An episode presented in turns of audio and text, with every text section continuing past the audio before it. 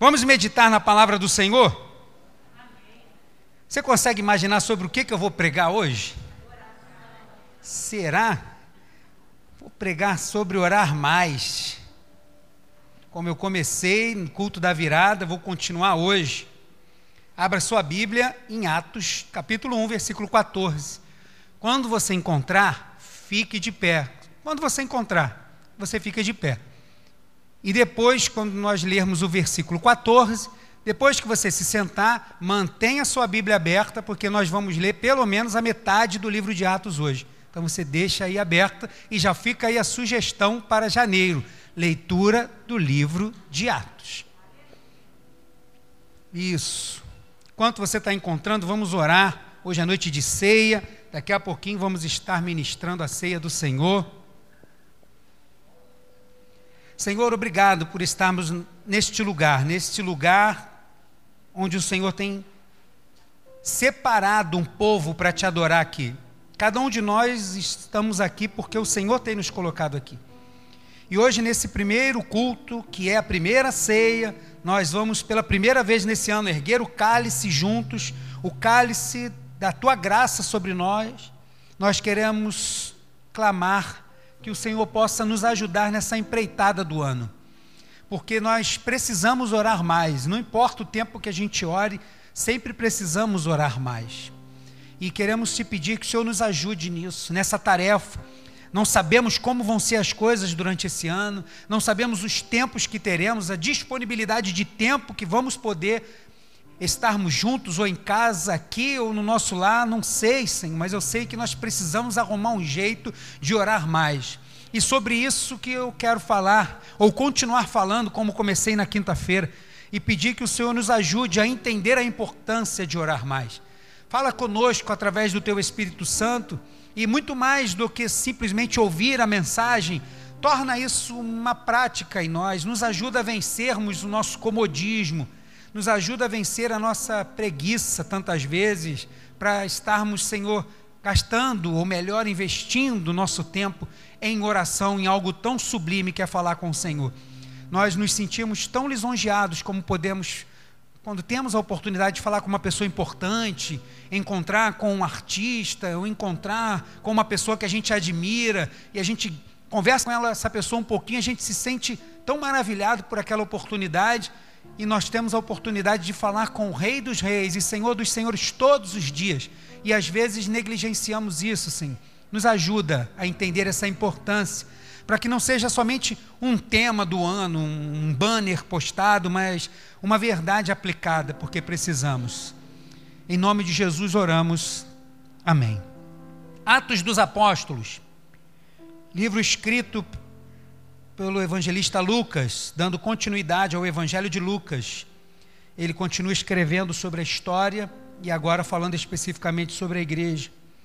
Versículo 14, ele diz assim: Todos estes perseveravam unânime, unanimemente em oração e súplicas, com as mulheres e Maria, mãe de Jesus, e com seus irmãos. Só até aqui, pode se sentar eu peço que você mantenha a sua Bíblia aberta no livro de Atos. O evangelista Lucas, como eu costumo dizer, ele foi o primeiro repórter gospel a surgir.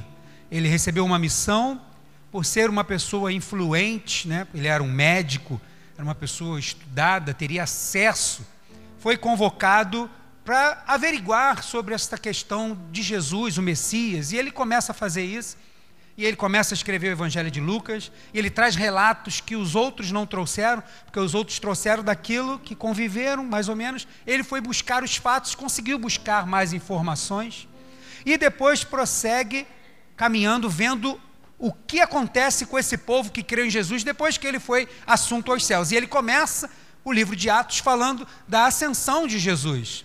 E após isso, como que a igreja se, vai se caminhando e aí ele conhece Saulo e começa a trabalhar com ele, caminhar com ele, e aí, até o final do capítulo 28 do livro de Atos, ele encerra a sua narrativa sobre a história de Jesus e a sua igreja. E a igreja de Jesus, estabelecida na terra por ele, e continua sendo governada por ele, como diz a palavra do Senhor, que ele é o cabeça, Ele é o pastor da igreja, ele é o bom pastor, porque foi ele que deu a vida. Nós, pastores, na verdade, somos co-pastores, somos auxiliadores, porque a igreja continua sendo dele. Mostrou com a sua vida a importância de orar.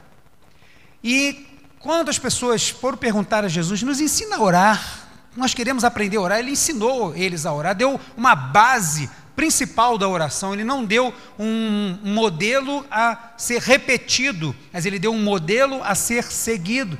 Com aqueles parâmetros é o suficiente para você falar com Deus. E ele foi mostrando a importância da, da oração. E a igreja entendeu esse recado, porque assim que Jesus foi crucificado, você vai lembrar comigo que a igreja estava reunida, trancada, e a igreja não estava reunida para orar, a igreja estava reunida com os apóstolos e as mulheres com medo, as portas trancadas. E aí Jesus, quando entra no recinto, a primeira coisa que ele faz, sem que abra a porta ou alguma janela, ele diz logo: Paz sejam com todos, porque não havia paz. Jesus percebe isso. E é essa a aparência da igreja pós-ressurreição de Cristo. Mas após a assunção de Jesus, Jesus ter subido aos céus, a igreja tomou uma, um outro formato. E aqui o livro de Atos vai relatar de novo isso. Diferente de algumas páginas atrás, a igreja está de novo reunida. Mas dessas, dessa vez ela não está reunida porque está com medo das autoridades. Ela está agora com uma coisa diferente. Ela está orando ainda não tinha sido revestida com o Espírito Santo, que nós vamos ver só mais para frente, num outro capítulo. Mas a igreja estava orando e estava reunida com esse propósito. Então, sem medo de errar, eu posso te dizer que a primeira estratégia da igreja foi orar. A gente sabe que o tempo passa, as coisas se modernizam, né? E aí a igreja foi tomando outros formatos e hoje a gente precisa, né, né, como pastor, você tem que ter um pouco de visão estratégica, tem que conhecer um pouco de administração, tem que saber um pouco de finanças, tem que saber um pouquinho de tudo para você poder lidar com as pessoas, lidar com a administração do lugar, que é um imóvel, aqui é o templo do Senhor, mas é um imóvel diante da sociedade. Então a gente precisa, naquele tempo não tinha essa preocupação. Mas, independente das coisas que foram acrescentadas ou não na igreja, a estratégia inicial da igreja tem que prevalecer até hoje, que é orar. E eu separei alguns exemplos de oração e por isso eu pedi para que você mantivesse a Bíblia aberta no livro de Atos, que é a minha é, expectativa hoje, de muito mais do que trazer alguma coisa reveladora que você nunca ouviu, é simplesmente ver com você na palavra do Senhor tantas vezes que a igreja se reuniu para orar, para que sejam exemplos para que nós oremos também. E eu quero começar já aqui falando sobre esses exemplos de oração, e não peguei todos, lógico, mas alguns, vai, ser, vai dizer que para as escolhas ministeriais, a igreja fazia isso como? Com oração. Não era pelo dízimo, não importa o dízimo da pessoa, ah, porque o irmão tem o dízimo X, pois vamos trazer ele, vamos consagrar essa pessoa para ver se ele fica aqui na igreja. Não é essa estratégia que Deus deu. Não é. Olha, aquele irmão fala tão bem, parece que ele prega tão bem, vamos consagrá-lo a pastor. Ô, oh, oh, peraí, uma coisa é pregar, outra é pastorear. Calma aí. Quem disse que é para ser assim? A regra principal não pode mudar. O exemplo principal não pode falhar. Oração. Vamos orar para ver se é da vontade do Senhor. E assim a igreja cresceu, e assim a igreja nasceu. Eu queria que você abrisse aí no capítulo 1 mesmo, versículos 24 e 25, diz assim: E orando, disseram: Tu, Senhor, conhecedor dos corações de todos, mostra qual desses dois tem escolhido para que tome parte nesse ministério e apostolado de que Judas se desviou para ir para o seu próprio lugar. Os discípulos estavam preocupados, e a gente não entende quando estuda qual foi o motivo, mas eles queriam completar o número de 12. E como agora eram 11, eles achavam importante colocar alguém. E aí a gente lê os versículos anteriores, eles vai dizer algumas características, tem que ter andado com Jesus, tem que ter conhecido e tal. Mas independente de tudo, eles foram orar. E aí a Bíblia vai dizer que escolheram Matias. E agora Matias é colocado no lugar de Judas para completar o apostolado. Os doze apóstolos agora de novo estão completos com doze. E isso foi como? Por oração. E mais ainda, vai mais à frente aí, o capítulo 6 desse mesmo livro, nós só vamos, só vou pedir para você navegar aí pelo livro de Atos, tá bom? No capítulo 6, versículos 5 e 6, eles vão escolher pessoas para ajudar. A igreja está crescendo. Não dá para o pastor fazer tudo sozinho, ele vai precisar de diáconos, vai precisar de pessoas para auxiliar o arredor. E aí, ó, versículos 5 e 6 do capítulo 6. E este parecer contentou a toda a multidão, e elegeram homens Estevão, homem cheio de fé e do Espírito Santo, e Filipe, e Prócoro, e Nicanor, e Timão, e Pármenas, e Nicolau, prosélito de Antioquia. E os apresentaram ante os apóstolos, e estes, orando, lhes impuseram as mãos. Precisava de gente para trabalhar na igreja, mas isso também não podia ser simplesmente porque alguém indicou. Tinha que ser com oração. No capítulo 13, o envio missionário também precisa ser com oração. Capítulo 13, versículos 2 e 3 diz assim: E servindo eles ao Senhor, jejuando, disse o Espírito Santo: Apartai-me a Barnabé e Saulo para a obra que os tenho chamado. Então, jejuando e orando, e pondo sobre ele as mãos, os despediram para escolher quem vai estar na direção, na liderança, para escolher quem vai estar ajudando na igreja, para escolher aqueles que serão enviados a pregar, só debaixo de oração. Cada escolha ministerial da igreja foi feita com oração, foi feita com jejum. Mas era só isso? Não, mais coisa. Pastor, e para pregar? Ah, eu quero pregar muito, pastor. Quer? Que bom, graças a Deus por isso. O que, que você está fazendo? Eu entrei num seminário, estou no curso de teologia. Ótimo, parabéns, muito bom. E mais o quê? Ué, mas só isso não basta? Não. Isso aí, na verdade, é o segundo, a segunda coisa. Porque a primeira é orar. A primeira é buscar o Senhor. Porque a primeira coisa que a gente vai aprender no seminário é que para pregar só é possível com a unção do alto. Porque se não vier dele, não adianta eloquência, não adianta oratória, não adianta conhecimento. Precisa de unção. E a igreja cresce. Olha para a igreja uns 30 anos atrás, 40 anos atrás, ou até menos talvez, quando a gente não tinha tanta difusão de seminários teológicos, de tanto conhecimento.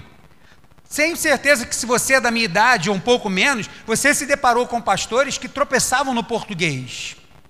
Pastores que às vezes não tinham tanto conhecimento bíblico. Eu me deparei com homens assim, mas eu posso te dizer que homens assim marcaram a minha vida, com a vida deles, com a forma como eles pregavam e com a verdade que saía do lábio daqueles homens.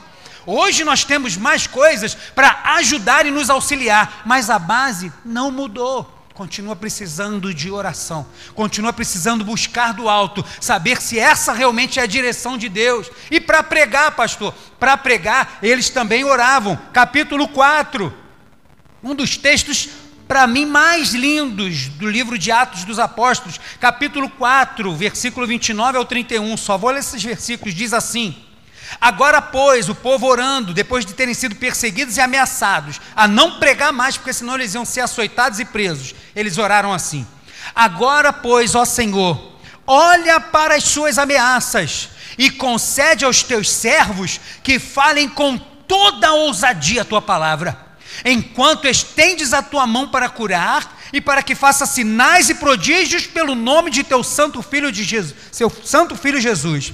E tendo orado, moveu-se o lugar, tremeu o lugar em que estavam reunidos e todos foram cheios do Espírito Santo e anunciavam com ousadia a palavra de Deus. Eles não tinham Bíblia, eles não tinham pergaminho que estava nas sinagogas, as pessoas não tinham acesso a material escrito, mas aquilo que eles conheciam da palavra do Senhor estava na sua mente, a experiência que eles tinham vivido com Deus estava no seu coração, e isso era o suficiente para que eles pregassem com ousadia e com autoridade. E o que acontecia? Pessoas se convertiam ao Senhor. Porque eles faziam isso com oração. Mas não só isso, porque toda vez que a gente se dispõe para fazer algo para o Senhor, vem oposição. Sim ou não? Vem. Toda vez que a gente se dispõe, algumas pessoas na virada do ano falam assim: não, esse ano eu vou ler a Bíblia toda. Não, esse ano eu vou me apresentar, falar, pastor, estou aqui para trabalhar, me use em algum lugar, pastor, não sei o que, papapá. Mas aí começa a vir as coisas todas, às vezes não chega nem na segunda quinzena de janeiro, a pessoa já esmoreceu, já virou promessa para 2022. Não, 2022, se Deus quiser, já foi para lá, já chutou lá para o final do negócio. Será que era assim também que a igreja fazia? Tinha opositores, tem coisas que se levantam para querer impedir. O que, que, a igreja fazia? Vou te citar só um exemplo, para mim, um dos mais fortes. Atos capítulo 7. Atos capítulo 7, versículos 59 e 60. Um dos diáconos escolhidos lá atrás agora está pregando o evangelho e as pessoas vêm e se opõem. E aí ele não deixa que aquelas pessoas consigam ter mais eloquência que ele, mais autoridade, porque o poder que ele tem vem do alto, não vem da apostila. Então ele fala com autoridade, aqueles homens o prendem, o difamam e mentem e leva ele para ser julgado. E aí quando ele foi julgado, falou: "É verdade que você disse isso, isso, isso?" Bastava o Estevão dizer assim, ó: "Não foi nada disso que eu falei." Mas ele aproveita a oportunidade, está lá na sinagoga, todo mundo reunido, ah, então beleza. Ele começa a discorrer sobre o Antigo Testamento, começa a falar sobre como Cristo já havia sido revelado, fala da crueldade, a maldade do coração daqueles homens que crucificaram Cristo. Aqueles homens ficaram é, com raiva, diz que eles rangeram os dentes, pularam para cima de Estevão e agora vão matá-lo. Essas são as palavras, últimas palavras do grande diácono Estevão e apedrejaram a Estevão, que, invoca, que, que em invocação dizia: Senhor Jesus, recebe o meu espírito. E pondo-se de joelhos, ele estava sendo apedrejado. Ele não estava antes de dormir, não. Ele não estava numa situação confortável. Era oposição, ódio, raiva, as pessoas apedrejando. Uma situação que só de imaginar é uma cena que eu não, eu, eu não tenho estômago fraco, não, não tenho. Agora, acho que eu não consigo ver um apedrejamento. Se eu fosse obrigado a ver, eu não ia conseguir assistir uma pessoa morrer a pedradas. E ele sendo apedrejado vai terminar a sua vida dizendo assim: E pondo-se de joelhos, clamou, fez essa oração com grande voz: Senhor, não lhes impute este pecado. E tendo dito isto, adormeceu. Como que a igreja ensina para a gente, diante dos opositores, diante daquilo que quer nos impedir a caminhar? Nos ensina que com oração a gente concede misericórdia. Senhor, tem misericórdia, eles estão no engano, a nossa luta não é contra a carne e o sangue. Tem misericórdia, porque se esses homens morrerem do jeito que estão, o caminho deles é o inferno. Tem misericórdia desses homens. Assim como Jesus na cruz Estevão repete as mesmas palavras, pois aprendeu direitinho e termina sua vida em oração. E para compreender os planos de Deus, a palavra do Senhor vai dizer em Isaías que os planos de Deus estão no meu nível de entendimento. A palavra do Senhor vai dizer que os planos do Senhor, os caminhos dele são mais altos. Quer dizer, não é alcançável, a gente não consegue compreender. Às vezes as coisas começam a tomar um rumo e a gente não consegue entender. E aí o que, que a gente faz? A gente se apega com Romanos 8, se eu não me engano, 28, que vai dizer: todas as coisas cooperam para o bem daqueles que amam, daqueles que amam a Deus, vai cooperar para o bem. Não sei como, mas essa situação vai culminar para o bem, para a glória do nome do Senhor de alguma forma. E aí, como que a gente vai conseguir compreender os planos de Deus? Atos capítulo 11, versículo 5 ao 9. Atos 11. Hoje eu nem pedi para projetar aqui, porque eu queria que você abrisse aí. Atos, capítulo 11, do versículo 5 ao 9, é mais um exemplo de oração para compreender os planos de Deus. Vai dizer assim, ó, Pedro, estando eu orando na cidade de Jope, tive num arrebatamento dos sentidos uma visão via um vaso como um grande, com um grande lençol atado pelas quatro pontas, que descia do céu e vinha até junto de mim. E pondo nele os olhos, considerei e vi animais da terra, quadrúpedes, e feras, e répteis e aves do céu. E ouvi uma voz que me dizia: Levanta-te, Pedro, mata e come. Mas eu disse: De maneira nenhuma, Senhor pois nunca em minha boca entrou alguma coisa comum ou imunda. Mas a voz respondeu-me do céu segunda vez: Não chames tu comum ao que Deus purificou. Pedro estava para viver algo novo. Qual é a ideia do Pedro? Jesus veio para os judeus, só para os judeus, só para os judeus. Só que Deus já tinha planos que ele não conhecia. E como foi que Pedro conheceu os planos de Deus? O que, que ele estava fazendo? Orando.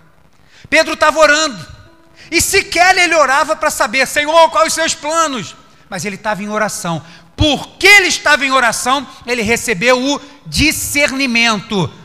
Pedro, você vai pregar para os gentios. Você vai lá na casa de Cornélio, vai pregar, e quando chegar lá, quando você estiver pregando, eu, meu espírito vai cair sobre aquela casa, todo mundo vai falar em línguas, você vai batizar aquele povo todo, e a, o evangelho vai começar a tomar um rumo diferente a partir de você. Mas isso é uma ideia muito diferente. Mas é em oração a gente entende o que Deus quer. Talvez Deus queira coisas para nós e nós não estamos conseguindo perceber. Como que a gente percebe isso? Coisas espirituais, Paulo vai dizer, se discernem espiritualmente. E nós só temos uma arma espiritual para isso: oração. Pedro estava em oração. E as coisas foram discernidas, porque Deus não é Deus de confusão. Se aquela situação toda acontece, os homens vêm chamando Pedro para pregar sem Deus ter falado com ele antes. Pedro não iria. Pedro, não, eu não, não vou, não, eu sou judeu, como é que eu vou pregar para um gentil? Mas Deus já tinha falado no coração do Pedro, barreiras caíram para que o evangelho pudesse prosseguir. Só tem mais três exemplos. Para que, que a igreja também orava mais? E por que, que nós também precisamos orar mais? Porque no exemplo da igreja de Atos dos Apóstolos, nós vemos que é uma igreja que quer crescer, e eu digo igreja não igreja todos aqui, coletivo, mas igreja individual. Se você quer crescer como crente, como igreja do Senhor, você não vai crescer sem conhecer a Jesus. E você só vai conhecer a Jesus e ele só vai deixar ser conhecido através da oração. Porque na oração ele nos revela na sua palavra a sua vontade, ele nos revela nas linhas conforme a gente vai lendo, dando sabedoria, entendimento, discernimento, ele vai fazendo tudo isso. E tem um exemplo de conhecer mais a Jesus, capítulo 9. Volta aí um pouquinho, capítulo 9, versos 10 e 11. Achou aí Atos 9? Quem achou, diga amém. amém. Versículo 10 a 12 diz assim: E havia em Damasco um certo discípulo chamado Ananias. E disse-lhe o Senhor em visão: Ananias, e ele respondeu: Eis-me aqui, Senhor. E disse-lhe o Senhor: Levanta-te e vai à rua chamada direita e pergunta em casa de Judas por um homem de Tarso, chamado Saulo, pois eis que ele está, ele está querendo me conhecer. Eu me revelei a ele de uma forma dramática e maravilhosa em caminho de Damasco. E agora ele está atordoado e não consegue mais ver com os olhos naturais. Ele quer me conhecer. Sabe por quê? Porque ele está orando.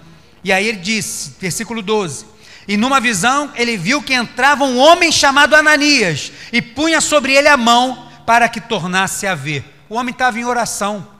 Novo convertido, nome dele, Saulo. Novo convertido. De tudo aquilo que ele tinha ouvido do judaísmo e tal, ele estava achando que aquilo que estava começando com esse chamado os do caminho, falando de Jesus, esse pessoal aí está ferindo as sagradas, a sagrada lei e tal, e ele pega cartas para seguir para Damasco para perseguir os crentes. Ele não estava satisfeito de perseguir só em Jerusalém, não. Ele queria ir além. E aí Jesus não tem problema, encontrou com ele, só falou, nem ameaçou nem nada, né? Só chamou o nome dele. Saulo, Saulo, pronto, o cara caiu do cavalo, caiu no chão, ficou cego, pronto. E dali ele ficou atordoado. E ele passou a querer conhecer mais Jesus. E o que ele fazia? Quem foi que mandou? Quem foi que evangelizou ele para dizer assim: você precisa orar?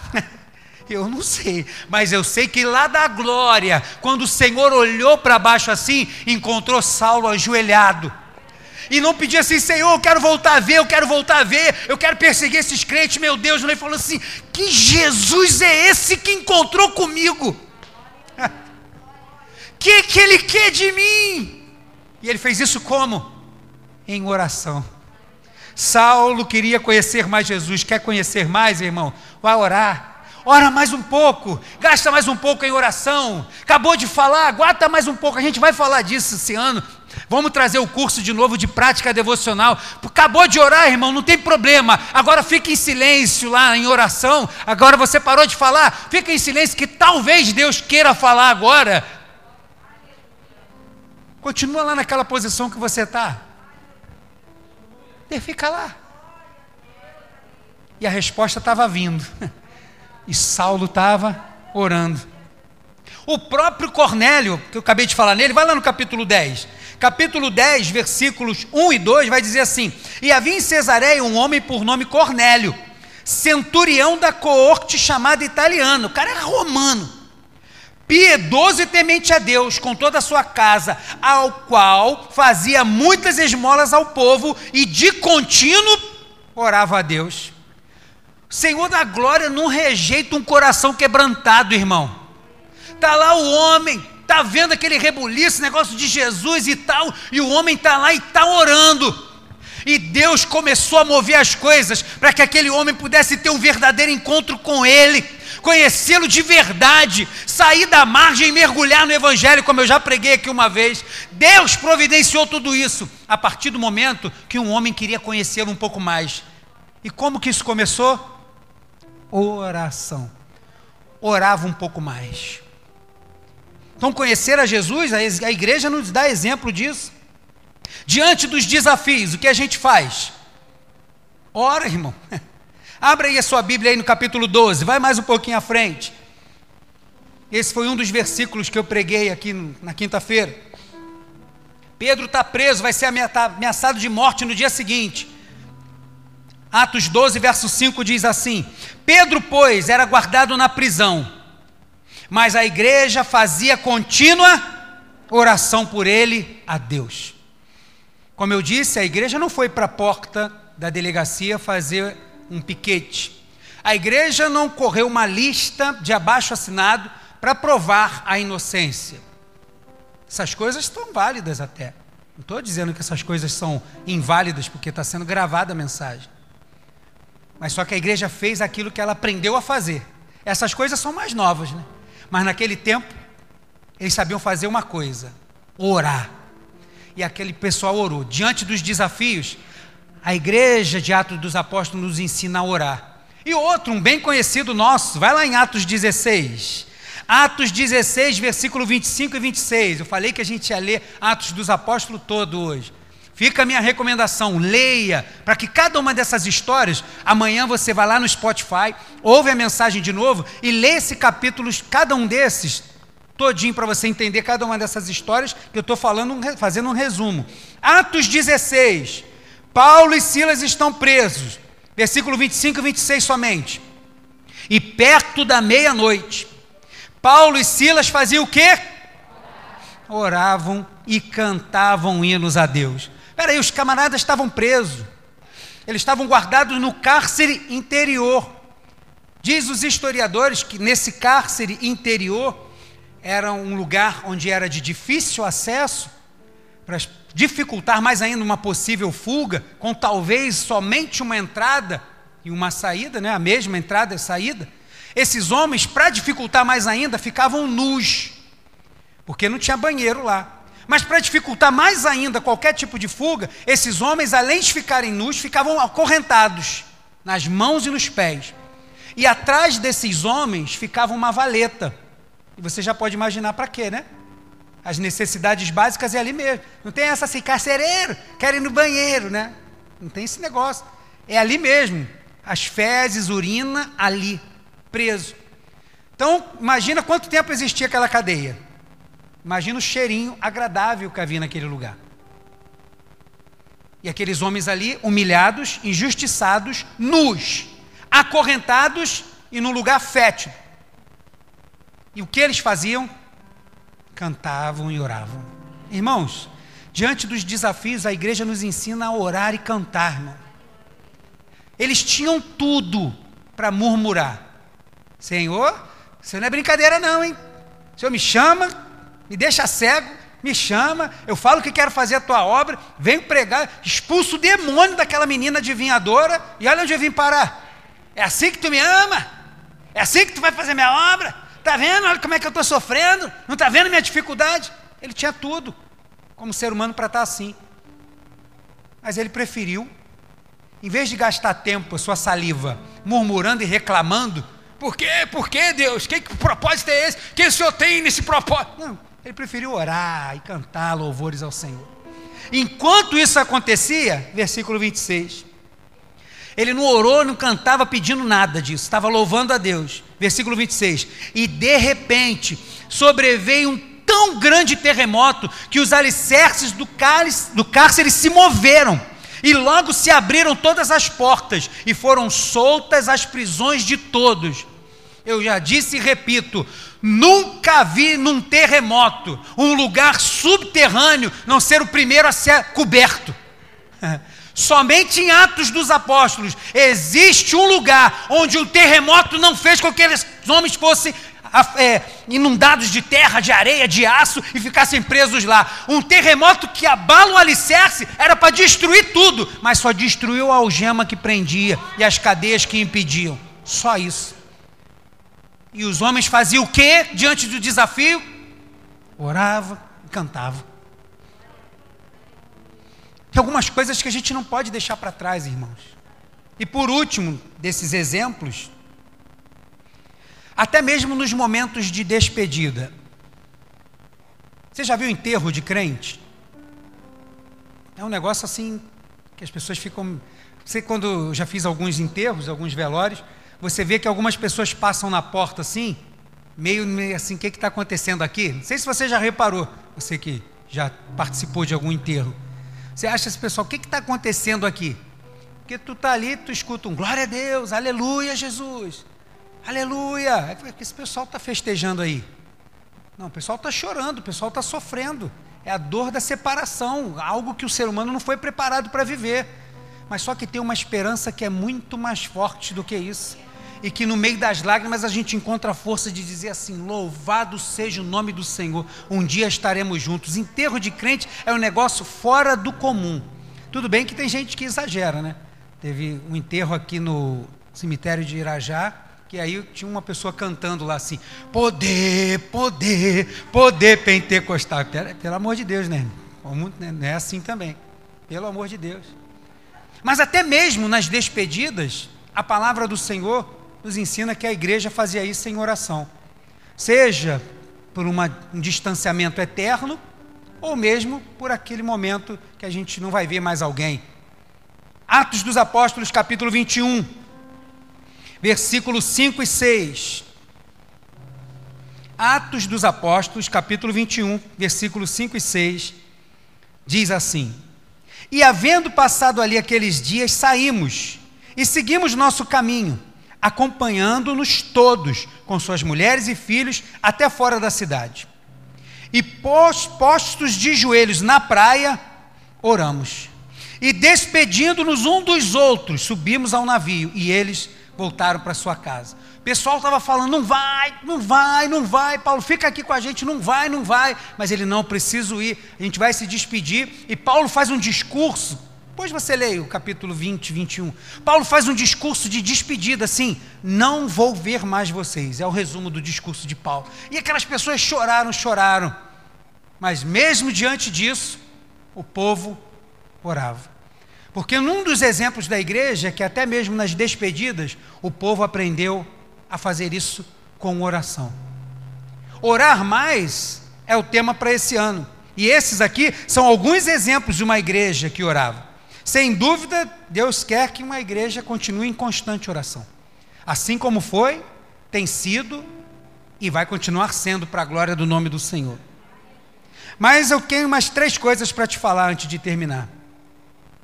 E aqui eu quero terminar, cair na conclusão.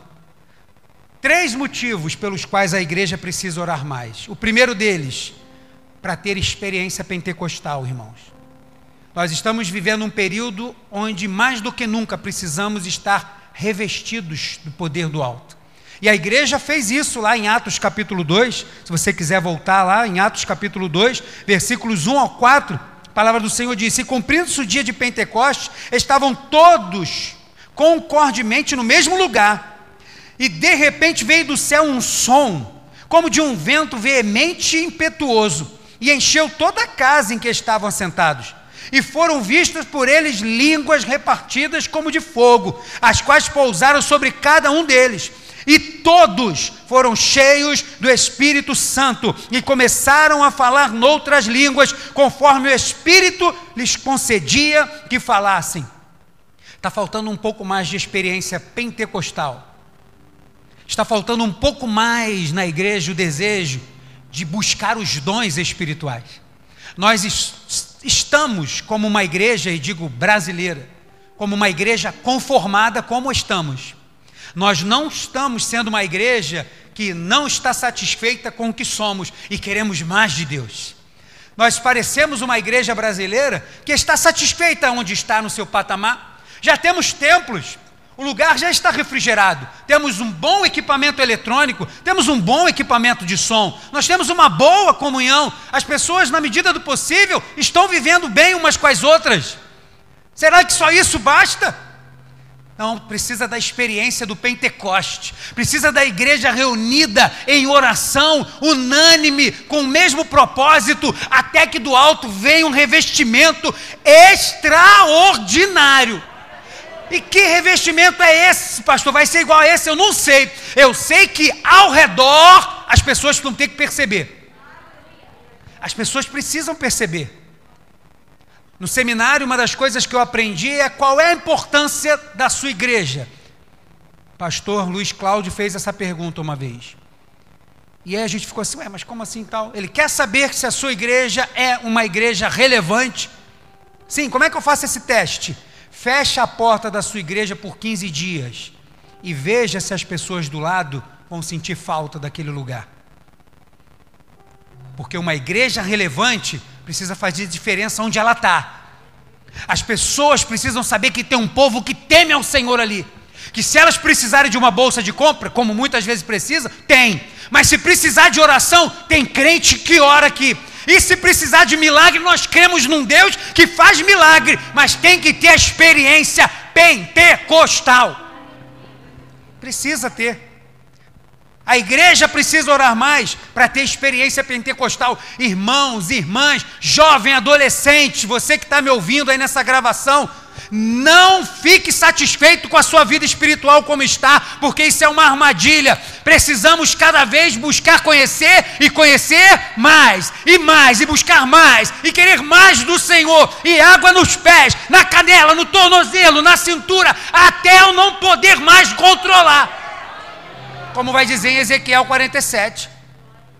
Buscar isso do Senhor. Você acha que o Senhor vai pegar a gente pela orelha e vai mergulhar você também, cara? Agora você vai receber o Espírito Santo. Vem aqui, fia a cara.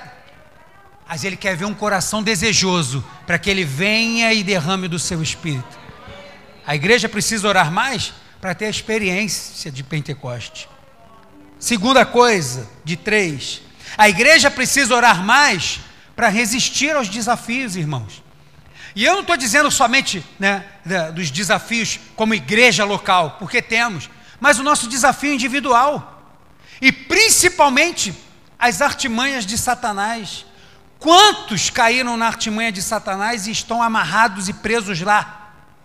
Quantos um dia estiveram dentro da casa do Senhor e agora estão longe dela?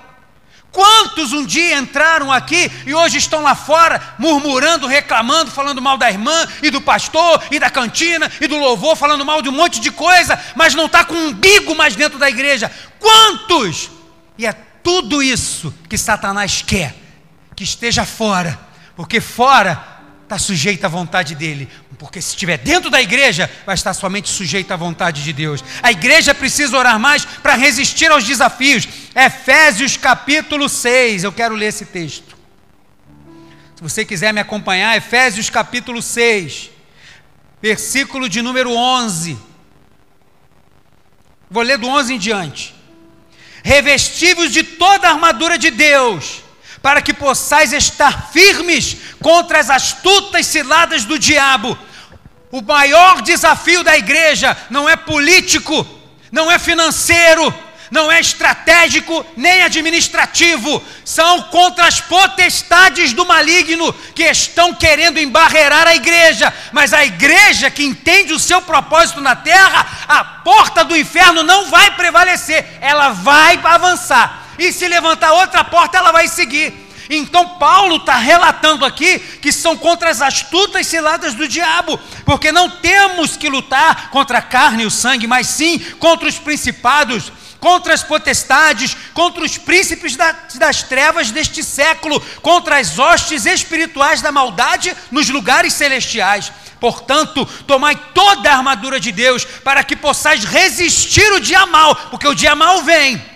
E havendo feito tudo, ficar firmes.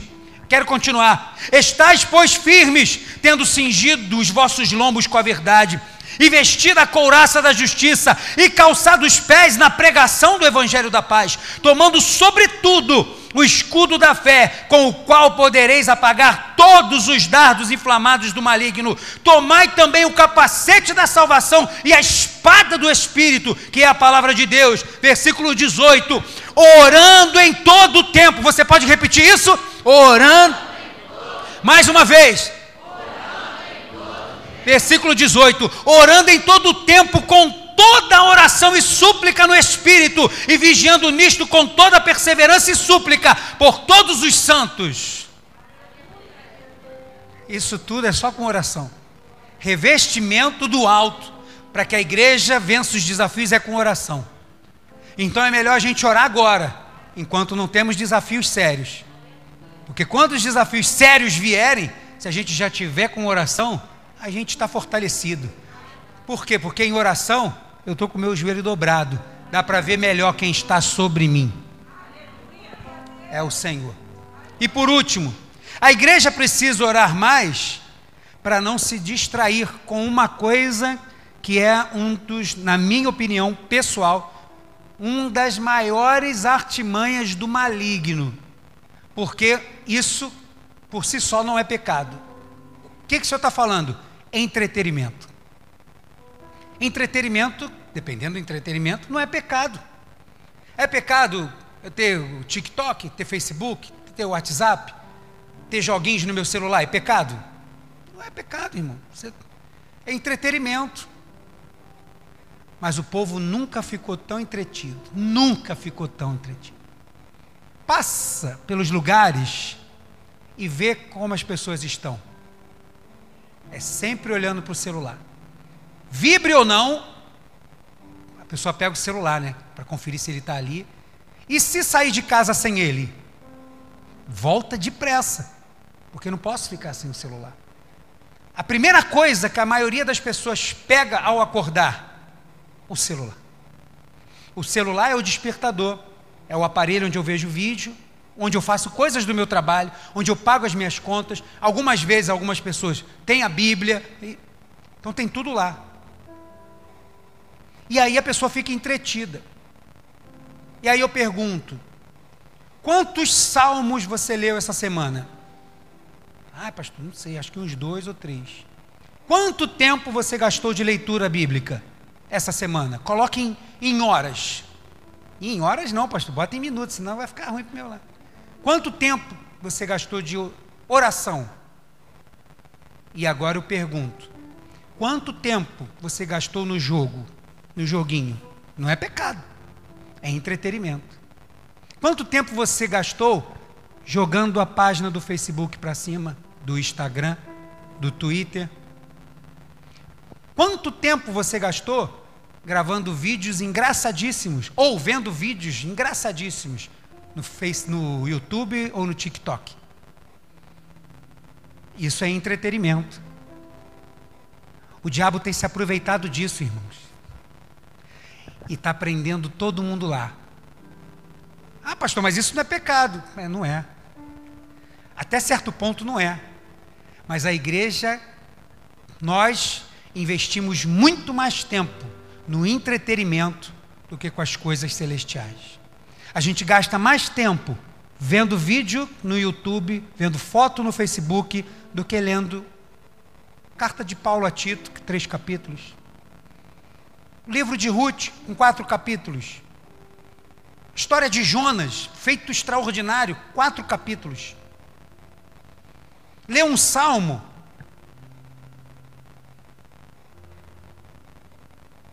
A igreja precisa orar mais para não se distrair com entretenimento.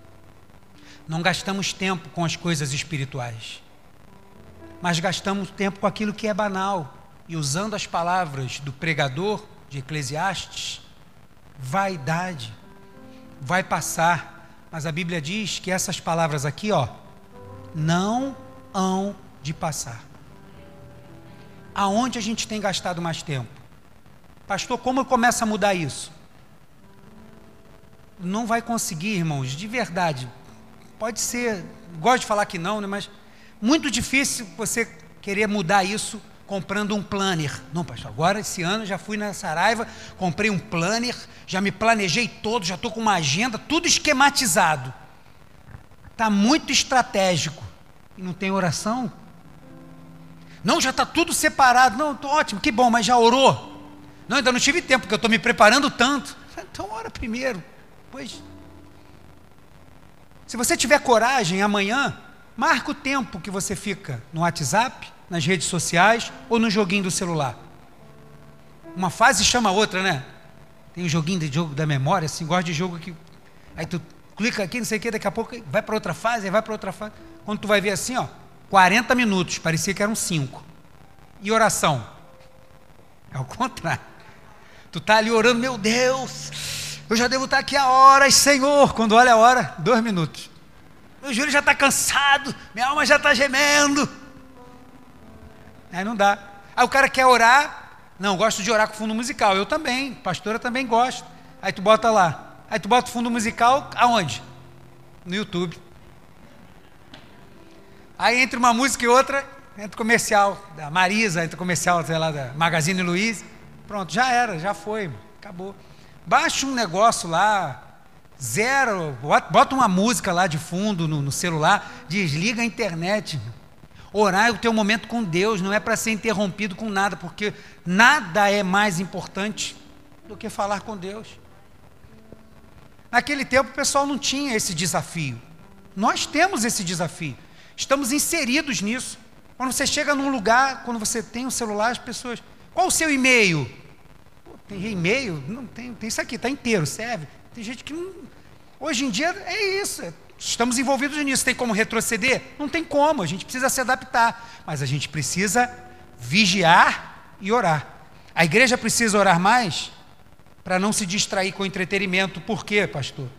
Porque o Senhor está voltando para buscar uma igreja que está apercebida, desejosa da sua volta. E eu termino lendo 1 Pedro, se você quiser ir mais à frente. Primeira carta de Pedro. Quero ler dois versículos. 1 Pedro, capítulo 1 versículo 13. Pedro vai dizer isso para a igreja. Não falando do entretenimento, mas falando para estar atento, para estar vigilante, não estar distraído. Portanto, cingindo os lombos do vosso entendimento, sede sóbrios e esperai inteiramente na graça que se vos ofereceu na revelação de Jesus. Tem algo que precisa que você esteja com uma grande expectativa, igreja. Pedro está dizendo o quê? A graça da revelação de Jesus, assim como vimos uma vez, o veremos de novo.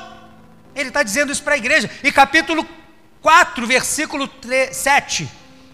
4, versículo 7.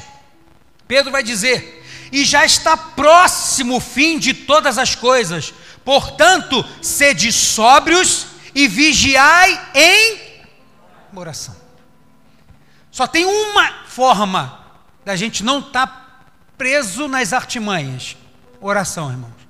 Porque quando a gente começa a amar esse negócio de orar, depois vai ser muito difícil de parar. Um crente que tem o hábito de orar, vai ser muito difícil ser parado.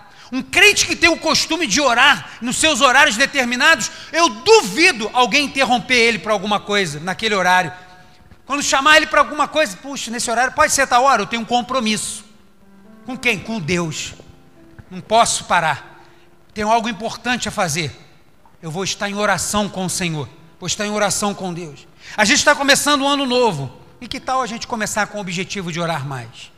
O propósito de ver os exemplos do início da igreja e falar das coisas que a gente está vivendo hoje, a gente vê a importância que a igreja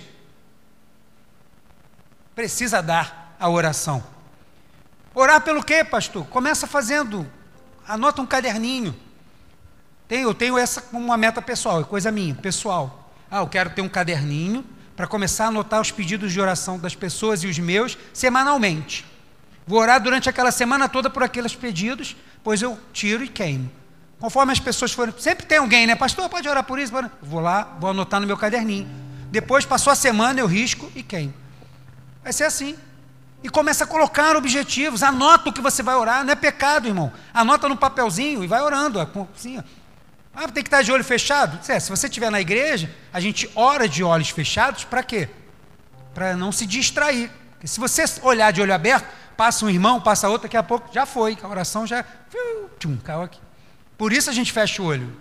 Mas em casa você pode orar de olho aberto, irmão. Anota lá os seus pedidos, ora pelas pessoas, começa a colocar objetivos, começa a colocar coisas espirituais, o que você deseja de, na vida espiritual, o que você quer ser na, na, nas mãos de Deus, começa a orar por isso. Irmãos, alguma coisa vai acontecer quando a gente começar a insistir diante de Deus em oração, como ele vai dizer na parábola do juiz Inico. A mulher ficou perturbando o juiz, que nem temia Deus, e o juiz abençoou ela. Imagina Deus, que é nosso Pai. A igreja precisa orar mais. E esse é o ano que Deus colocou isso no nosso coração como este objetivo. O objetivo da igreja: orar mais. Precisamos estar em melhor e maior comunhão com o nosso Deus.